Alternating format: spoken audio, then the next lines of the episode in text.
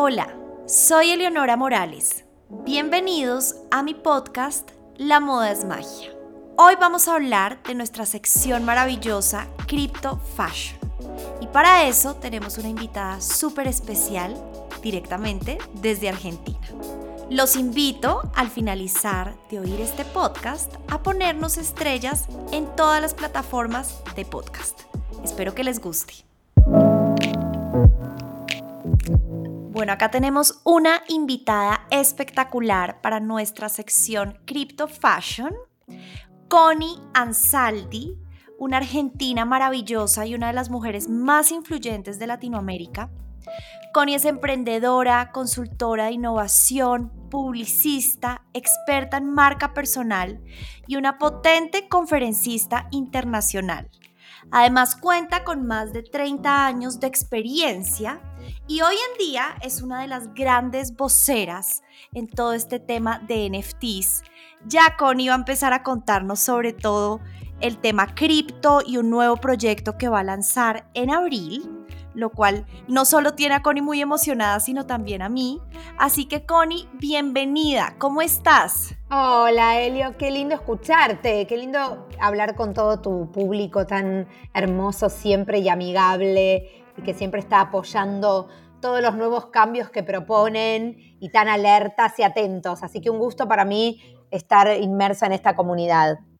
Qué delicia, Connie, para nosotros tenerte acá, además porque pues eres una conocedora del tema y sobre todo el tema de estrategias, ¿no? Le cuento acá al público que Connie ha sido consultora de nosotros del Garage Sale y fue fantástico porque fue también entender desde otra perspectiva el tema de los NFTs y crypto fashion.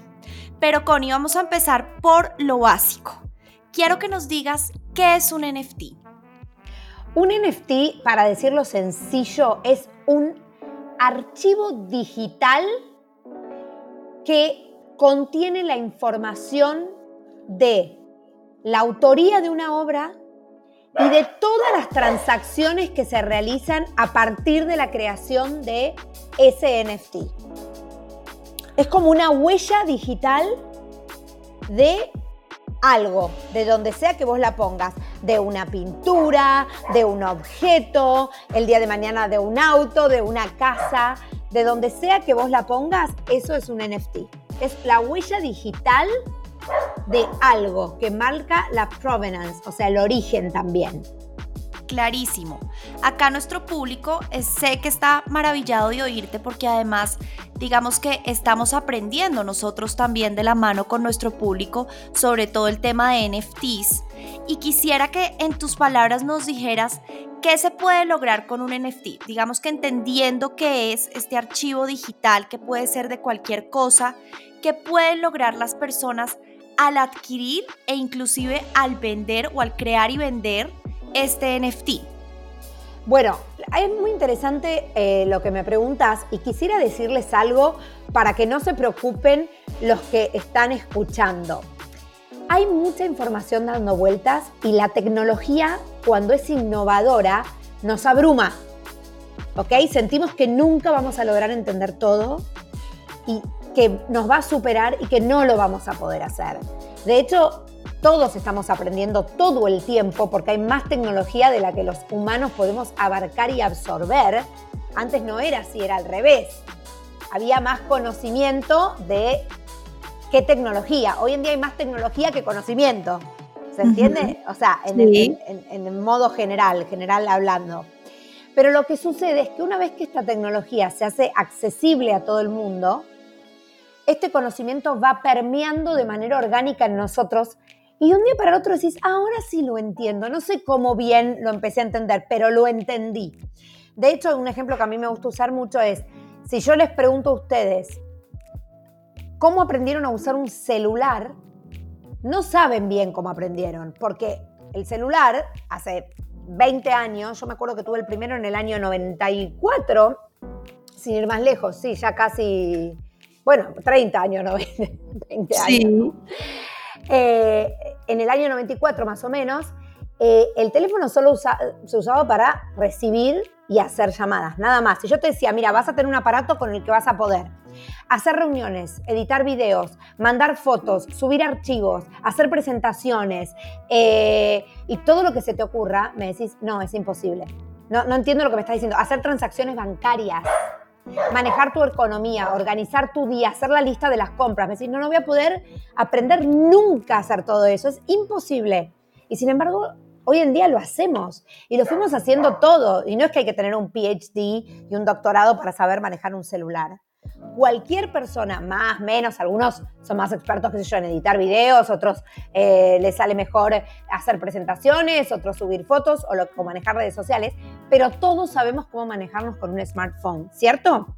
Totalmente. Y algo que me encanta, perdóname interrumpirte ahí, quiero como dar un ejemplo que siempre hablábamos nosotros cuando teníamos la consultoría contigo, es precisamente eso, que uno, por ejemplo, pensaba en mis papás, en los padres de uno, en otras generaciones, que que se iban a imaginar ellos hace 20, 30 años que hoy en día se iba a poder transmitir en vivo, ¿no? Eh, hacer un live, todo el tema de las redes sociales. Y claro, tú les ponías un celular en esa época con una red social, tipo, no sé, un Instagram, un TikTok, y pues se chiflaban. Seguramente yo, a mí me hubiera pasado lo mismo mucho más joven o más pequeña cuando esto todavía no existía, pero es un proceso todo, ¿no? Y nos hemos ido adaptando. Claro, no es sencillo muchas veces, pero sí es un proceso al que uno se adapta y uno sí puede ir aprendiendo de todo esto porque es como en un día a día. Exactamente, tal cual lo dices y has usado un ejemplo espectacular. Y esta que es otra revolución más, que es la revolución de la Web 3, que es donde ya nosotros podemos descentralizar lo que está sucediendo, ya no está centralizado en un solo servidor, que era como sucedía antes con la Web 2, sino que ahora está todo descentralizado en distintos nodos que funcionan independientes y nacen los NFTs, que es, vamos a decir, ¿qué quiere decir la palabra NFT? Que es un non-fungible token o un token no fungible, que como les dije antes es un certificado digital de autenticidad que lo importante que quiero decir sobre esto es que corre sobre el stack tecnología Web3, que es la tecnología blockchain, que es la misma que se emplea, por ejemplo, en, las cripto, en Bitcoin, en Ethereum, en Solanas, y que está asociada a este NFT, que es un único archivo digital que, como les dije antes, traza de forma transparente y, que sin, y sin que se pueda alterar todas las operaciones que se realizan en ese archivo digital. No se puede hackear, no se puede cambiar, o sea, vos creas tu NFT, me lo vendes a mí. Yo se lo vendo a tu hermana. Eso no se puede cambiar. Para siempre estamos ligadas nosotras tres.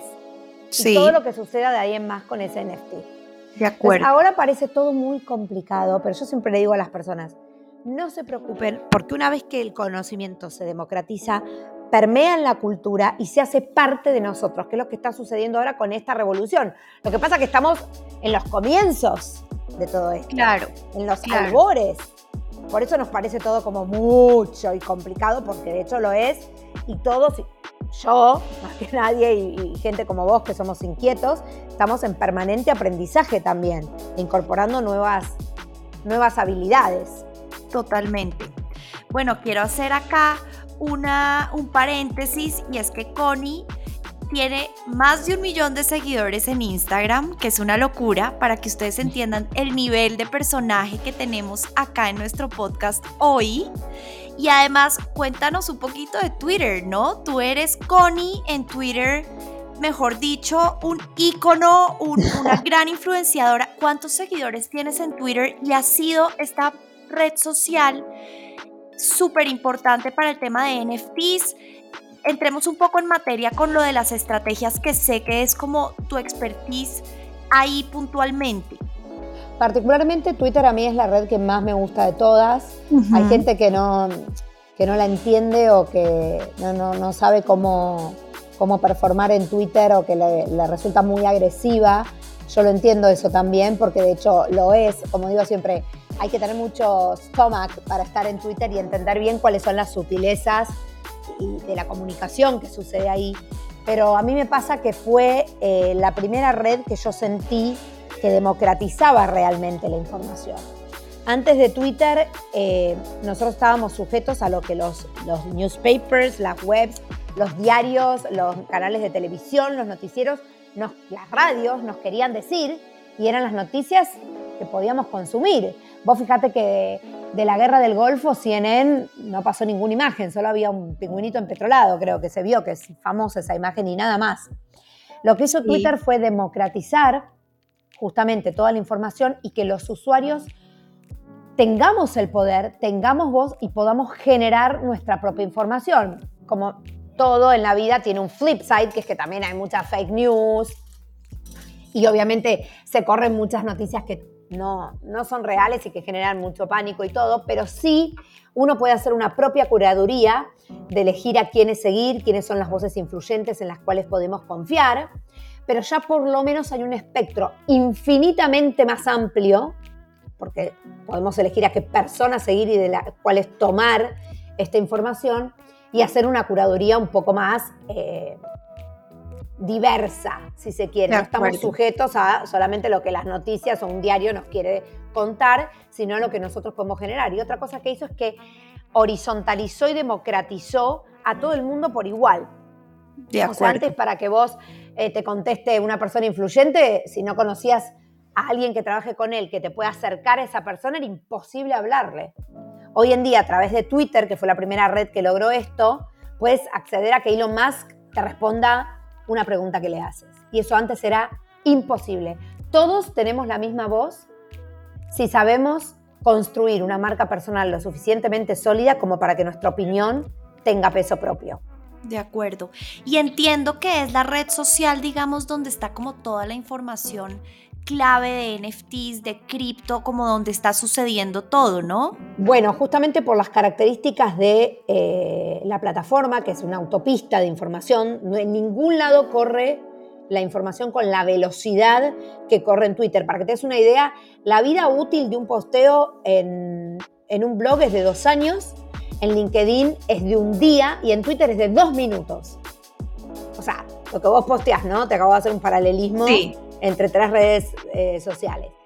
Dos minutos, o sea que es tan veloz, es tan rápido y penetra tan inmediatamente que eh, por eso la comunidad de los NFTs, la comunidad cripto ha elegido Twitter, Discord y Telegram como sus plataformas de comunicación principales.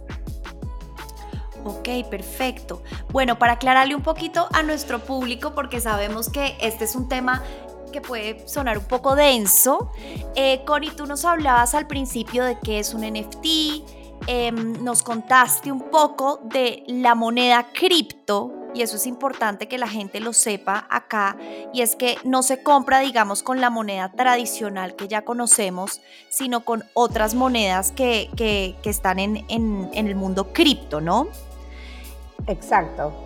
¿Cómo funciona un poquito esto, Connie? Como cuántas monedas puede haber? Sé que es una cifra infinita o entiendo que es una cifra infinita. Todas las que quieran crear, de hecho hay un montón de monedas. Ahora, ¿cuáles son las más fuertes? Esas eh, ya las conocemos todas, todos.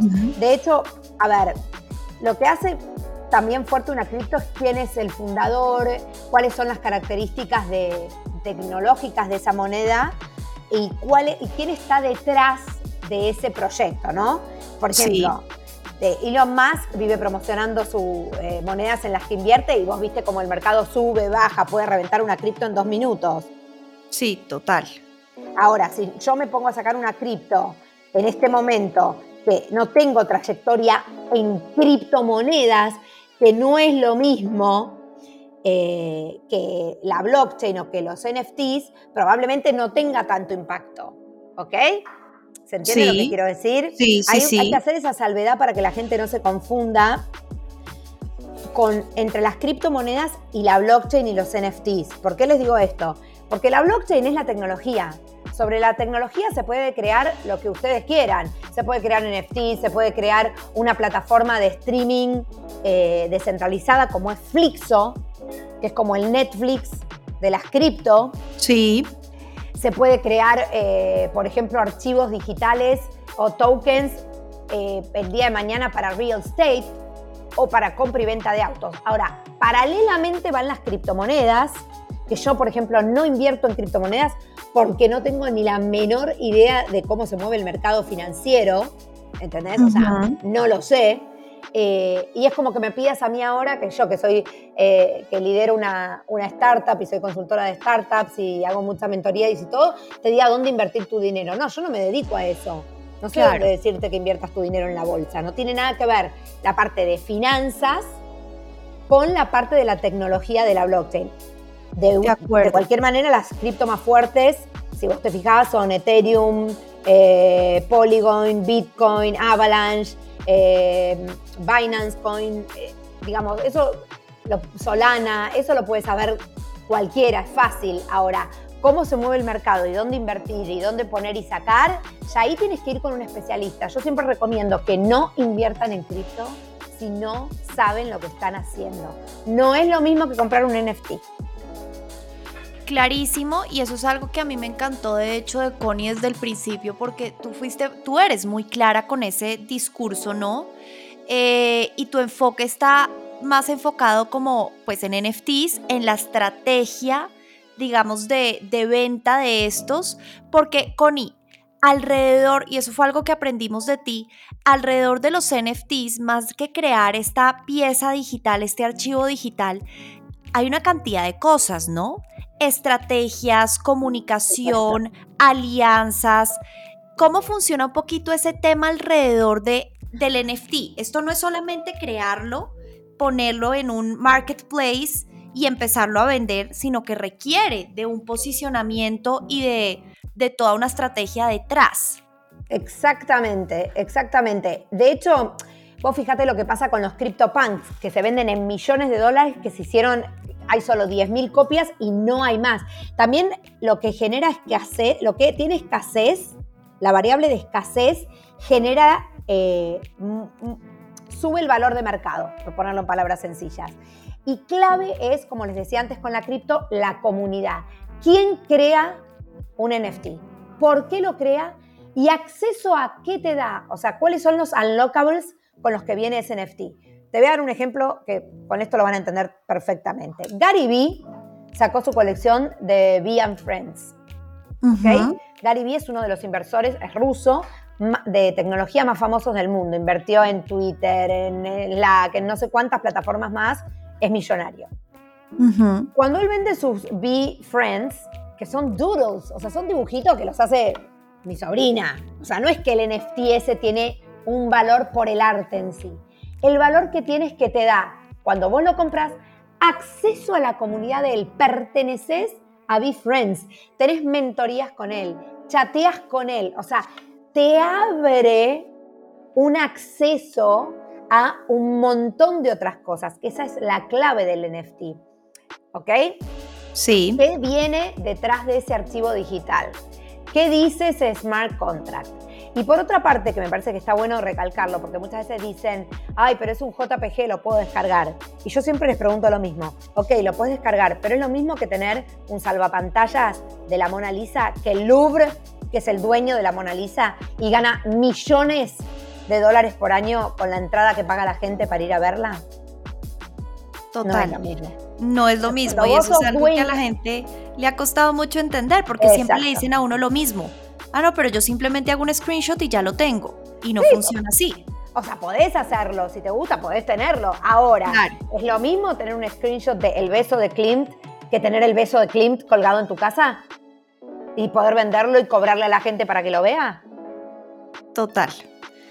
Y otra cosa importante, nosotros cuando ahora estamos lanzando la plataforma Carnaval Art, que es la primera sobre la blockchain de Bitcoin, que es un hecho histórico porque hasta ahora están todas sobre Ethereum. Esto va a permitir que la gente pueda comprar NFTs eh, no solamente con Bitcoin, sino que estén alojados sobre el Smart RSK, que es el Smart Contract de Bitcoin. Vamos a sacar 200 NFTs exclusivos que se llaman Bitcoin Genesis Drop. Y lo que tiene de interesante es que es arte que es físico también. Muchas de las obras son físicas, son esculturas, son pinturas, no es solamente el archivo digital, es el archivo digital, el NFT, que viene con la obra física. Ok, qué interesante.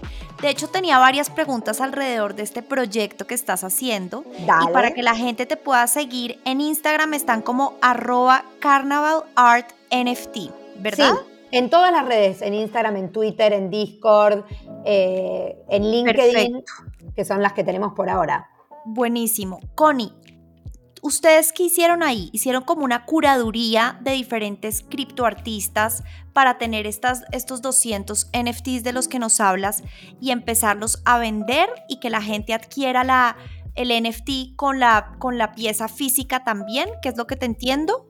Eh, no, mira, no hicimos curaduría de criptoartistas. Hay criptoartistas y hay artistas que vienen del mercado tradicional. Lo que nosotros estamos haciendo con Carnaval es la primera galería, el primer marketplace de NFTs para artistas iberoamericanos, todo tipo de artistas. Pueden ser criptoartistas, pueden ser fotógrafos, pintores, escultores. Eh, tengo una chica que es tatuadora, que, es, que hace cartas de tarot en, en acuarela, que es una maravilla. O sea, puede ser cualquier tipo de arte, pero sí para artistas.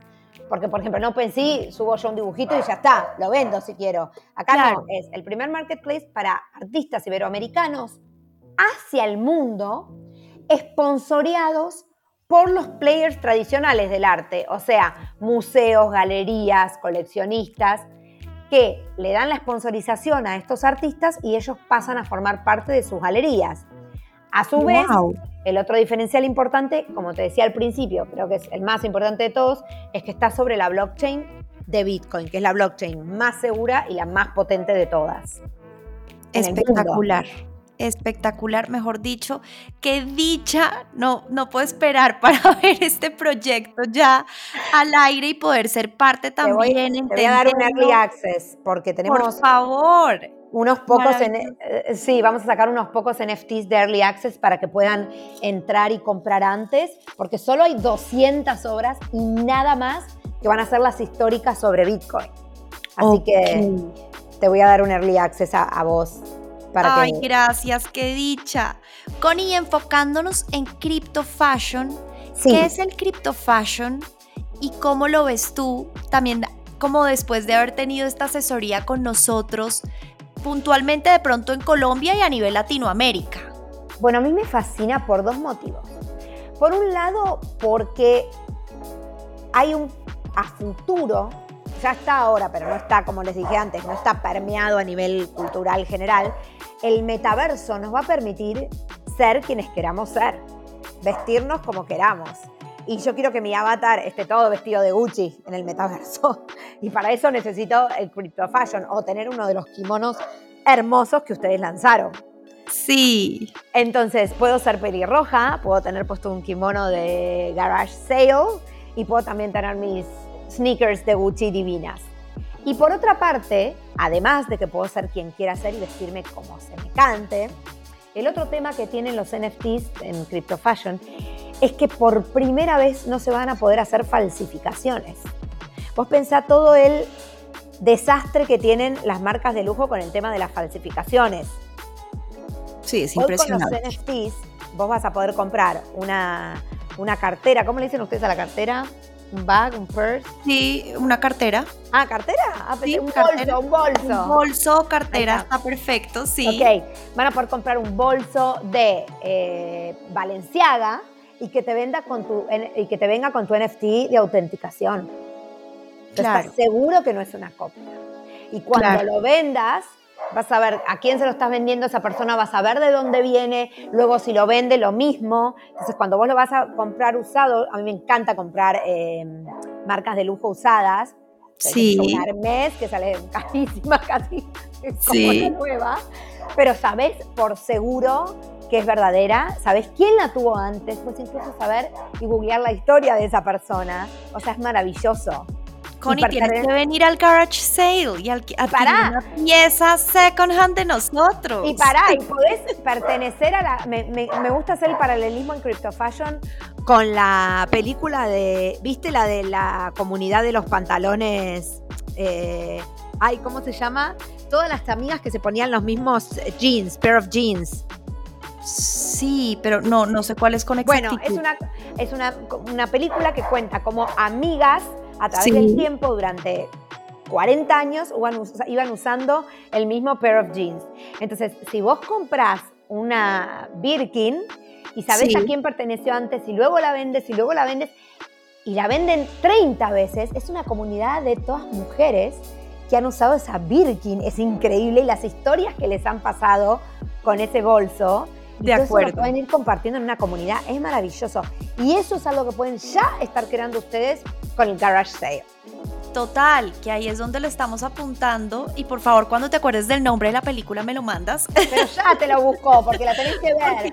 me parece interesantísimo y es que creo que lo divino de todo eso es precisamente como, como saber qué historias hay detrás y ser parte de esa historia y de esa comunidad, ¿no? Espérate, ¿cómo se llama? De los. De Tranquila, búscala o si no después me la pasas para no, ya la estoy googleando. The Sisterhood, se llama así, The Sisterhood of the Traveling Pants. Claro, uy, esa película es viejísima. Es viejísima, pero es, cuenta perfecto la historia no, me acuerdo perfecto. Y me acuerda a mi hermana porque creo que le fascinaba. Bueno, ustedes tienen que usar ese ejemplo para que la gente entienda crypto fashion y lo que pueden hacer con una prenda garage sale. Yo voy y me compro un scarf en garage sale. Sí, sí, y sí. y armo mi blog y cuento mi historia, ¿no? Y ustedes lo arman. Este scarf la compré en Holanda un día que yo estaba muy triste porque me había dejado mi novio y me la puse y ese día conocí a otro chico y me invitó a un café, whatever the fuck. Entonces, la vendes. Luego la otra chica cuenta qué le pasó con esa scarf. Y luego esa chica la tiene que vender porque la gracia es irla vendiendo, ¿no? Y esas historias están todas enlazadas. Ustedes venden second hand. You have to have stories behind the product. Que las tenemos y no sabes la maravilla de todo esto porque siempre pues no todas las personas, pero sí muchas tienen curiosidad y les contamos estas historias y el tema de las energías que también para las personas es súper importante. Y eso se ha vuelto el discurso, uno de los discursos más interesantes, pues aparte de la sostenibilidad obviamente, pero el tema de las historias, de las herencias, de qué pasó cuando las personas anteriores usaban esa prenda, ¿no? A dónde fueron, qué hicieron, a qué, qué lugares visitaron y eso se vuelve absolutamente maravilloso. Exacto, exacto, exacto, exacto. Hay que tener un blog. Te quería preguntar una cosa. Sí. Sabemos, y para las personas que no saben, les cuento acá, Connie junto con Fira, que Fira es lo máximo. lo máximo. De hecho, gracias a Fira yo conocí a Connie, porque ya les voy a contar sobre el curso maravilloso que están haciendo Connie, Fira y Omar un experto también eh, más que en cripto, Omar está como enfocado, él sí está enfocado en la parte más financiera, ¿no? Claro, él sí entiende de la parte financiera, de cómo comprar y vender Bitcoin y cómo también mintear un NFT, eh, componerlo, qué características técnicas tiene, cómo hay que armar una cuenta, cómo sacar un mail seguro, etcétera, etcétera. Exactamente, gracias a Omar yo empecé a entender un poco todo esto y abrir la billetera, a sacar las cuentas, bueno, una cantidad de cosas que no son sencillas de entender y que con la guía de él fue fantástico, están haciendo este curso estos tres poderosos personajes, Fira, Omar y Connie. Y te quería preguntar ahí, Connie, que nos contaras un poquito, toda la gente sé la respuesta, pero quiero que se la cuentes a las personas. Puede empezar a entrar a este mundo cripto, pueden crear, empezar a crear sus propios NFTs, puede empezar a adquirir NFTs. O sea, ¿cómo es ese primer paso y ese primer acercamiento? Bueno, y por lo menos, curso, porque también es tan importante. Por lo menos para entender. Como digo yo siempre, aunque no lo hagas, por lo menos entender de qué se trata. NFT fue la palabra más buscada en Google del año 2021. Quiere decir que la gente está alerta quiere entender y quiere saber de qué se trata. Es lo mismo que cuando en el año más o menos 96 eh, eh, o en el año 2004, 2004 va, apareció Facebook, voy a poner un paralelismo. Al principio decíamos, ¿te acordás que la gente quería mandar un mensaje y escribía en el muro? Quería mandar un mensaje privado. Era todo un lío porque te, hacían unas historias que decís, no, me lo acabas de escribir, ay, lo mandé, quería mandarlo privado y lo escribí en el muro. Que me gusta Juan, ay, no, me quiero matar. Bueno, y que no sabíamos cómo era y todo el mundo tuvimos que empezar a aprender y, fuimos investigando y, ahora nos resulta una pavada. O sea, no se nos ocurre eh, entender cómo alguien no puede abrir un Facebook, ¿no es cierto? O sea, la mayoría de la gente lo entiende, por eso tiene la cantidad de usuarios que tiene. Entonces, esto es lo mismo. Por lo menos, como digo yo, empezar a investigar un poquito, a leer, familiarizarse con las palabras. Claro, tiene muchas palabras. Por difíciles además, que ahora no suenan difíciles, después ya no. Entonces lo que nosotros hicimos con Omar y Fira es un curso muy básico, o sea, como first steps para meterse en el mundo de los NFTs. Vos tomaste el curso, no es un curso que te va a convertir en un experto en cripto porque no era nuestra idea, porque es demasiado complejo para arrancar por ahí, no lo iban a entender nadie. Entonces lo que hicimos es las primeras bases, las primeras cosas, desde cómo sacar un mail seguro para cripto, hasta cómo darte de alta en una billetera, porque tenés que tener tu propia wallet para tener las cripto. Eh, y Fira también contando su experiencia de calle y cómo se convirtió en criptoartista y yo también cómo se construye una marca personal desde la perspectiva del criptoarte. Y son cosas básicas para poder entrar en este mundo. Estamos preparando para mayo ya como la segunda parte, ahí sí más pro, para los que ya han hecho este primer eh, acercamiento. Ay, lo máximo, por favor. Sí. Eh, avísame que ahí estaré seguro. Connie, para finalizar, ¿qué artistas o referentes cripto consideras tú que las personas deberían seguir? Bueno, eh, primero soy Fira, que en este momento es la artista latina mujer más importante del mundo. Es muy grosa, la verdad que, y es muy fácil, y, además de que es muy grosa, eh, invierte mucho tiempo en explicar también, porque a veces, qué sé yo, hay gente que es muy grosa, pero no, viste, no, no dedica tiempo a explicar. Después está eh, unos artistas que me gustan mucho que se llaman Pipo Cats. Sí. ¿Te lo deletreo o...? Pipo Cats, sí, por favor, para el público. Pipo Cats se escribe P-I P-P-O-K-A-T-Z, Pipo Cats. Perfecto. Que hacen unas cosas divinas. Después está Billy Alter, que también trabaja con Fira y es mexicano. Lo conozco. Bueno, Billy es un crack también las cosas que hace. Luego pueden seguir también a otra que me encanta, a Marcos Iraola, que hace unas cosas tremendas. ¿Marcos Ira, Iraola? Sí, Marcos Iraola, con I. Yo voy buscando acá. ¿Los estás encontrando? Sí, los estoy encontrando. ¿Viste qué lindo lo que hacen? Espectacular, qué estética. ¿Viste? Después, esta sí te lo tengo que, deletrear porque es un nombre bastante complejo. Pau Woskovoinik. Eh, Pau W-O-S-C-O B larga O I-N-I-K. Aquí está. Encontrada. Hace Paula ella tiene una galería de arte y va a ser la primera muestra de NFTs aquí en Argentina. O sea, es muy grosa. ¡Wow! Connie, gracias por estos datos. Creo que le van a servir mucho a la gente y por este podcast maravilloso, por este rato contigo, poder tener un poquito y compartir tu conocimiento me parece espectacular. De verdad, gracias por tu tiempo. Mejor dicho, acá te esperamos en Colombia. Gracias a vos, él es siempre tan generosa, tan abierta, con ganas de aprender. Es increíble lo que han hecho y cómo han creado una marca tan potente y que a uno, incluso estando en Argentina, le da ganas de pertenecer. Y digo, incluso estando en Argentina, porque ni siquiera lo puedo, o sea, quiero estar tirada ahí en tu closet, ya te lo dije varias veces. Eh, te felicito, sigan adelante. Son pioneras, visionarias con lo del Crypto Fashion, las primeras en Colombia, y les auguro un futuro maravilloso. Y en cuanto me arregles algo, voy. Pero por favor, Connie, acá te espero, mejor dicho, tenemos que seguir en contacto y hacer unos planes bien interesantes para podernos conocer, porque con Connie no nos conocemos en vivo y en directo. Gracias, Connie, te mando millones de besos. Un beso grande a todos los que están escuchando. Gracias. Adiós.